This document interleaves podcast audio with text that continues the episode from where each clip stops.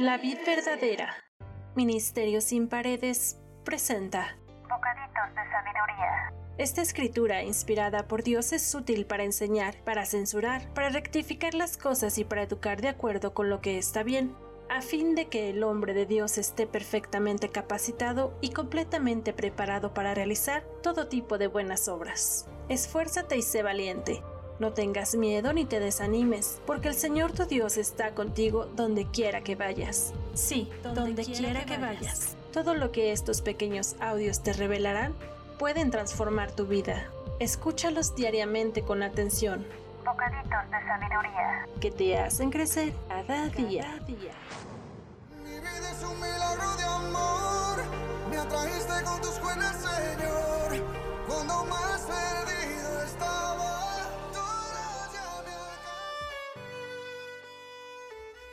La lengua es un miembro tan pequeño, pero que puede llegar a causar tanto daño.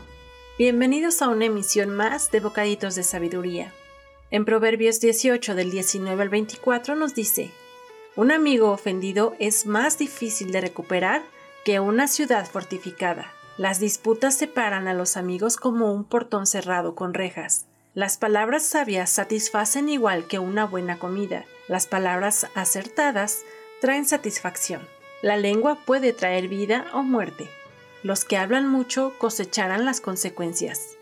El hombre que haya esposa encuentra un tesoro y recibe el favor del Señor. El pobre ruega misericordia y el rico responde con insultos. Hay quienes parecen amigos, pero se destruyen unos a otros. El amigo verdadero se mantiene más leal que un hermano.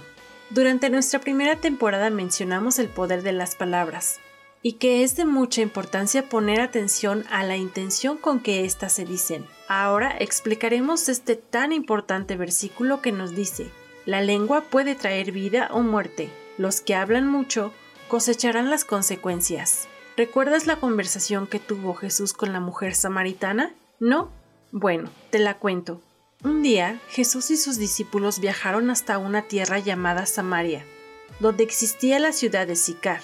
Allí se detuvieron junto a un viejo pozo de agua y mientras él mandaba a sus acompañantes a comprar comida, se acercó una mujer llevando un cántaro con ella. Entonces Jesús le pidió que le diera de beber. La desconocida se sorprendió mucho cuando esto ocurrió, pues en aquella época los samaritanos como ella y los judíos como él no se hablaban, para lo cual ella dijo, ¿Cómo puedes pedirme tal cosa a mí si soy samaritana? Si supieras quién soy yo, le dijo Jesús con tranquilidad, me pedirías el agua viva. Pero Señor, si no tienes con qué sacarla y este pozo está muy hondo, ¿dónde tienes el agua viva? ¿Es que eres mejor que Jacob, nuestro padre, quien construyó este pozo para nosotros? Cualquier persona que bebiera de esta agua volverá a tener sed, mas quienes beban del agua que yo les daré no sentirán sed nunca más, porque el agua que yo les dé será su fuente de vida eterna. Al escuchar esto, la mujer se acercó a Jesús casi de rodillas. Señor, dame de esa agua, le pidió. Jesús le dijo que llamara entonces a su esposo, y ella le respondió que no tenía. Has dicho bien, dijo Jesús, has tenido cinco maridos en tu vida, y el hombre con el que ahora vives tampoco es tu esposo. La samaritana se sorprendió y palideció al escuchar esto y supuso que Jesús era un profeta, pues había acertado en todo cuanto había dicho. Luego le preguntó a Jesús en qué lugar prefería a Dios que le adoraran, si en Jerusalén o en el monte sagrado que poseían los samaritanos. Las personas que aman a Dios lo adoran en espíritu y en su corazón, le respondió Jesús. La mujer entonces dijo, Sé que ha de venir el Mesías, llamado el Cristo. Cuando Él venga nos explicará todas estas cosas. Jesús le dijo, Yo soy el que habla contigo. Cuando terminaron de hablar, la mujer fue a anunciarles a todos en la ciudad que había un hombre muy sabio y que había llegado desde Jerusalén. La fama de Jesús se extendió rápidamente en Samaria y acudió mucha gente a verlo. Cuando la multitud se reunió en torno a él, Jesús se encontraba comiendo con sus discípulos. ¿Será el Mesías? se preguntaban unos a otros.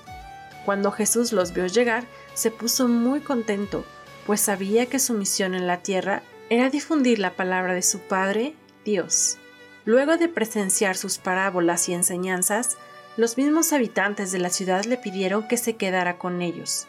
Jesús permaneció en aquel lugar dos días más, inspirando a todas las personas que platicaban con él, incitándolas a ser buenas con su prójimo y a tener confianza en Dios.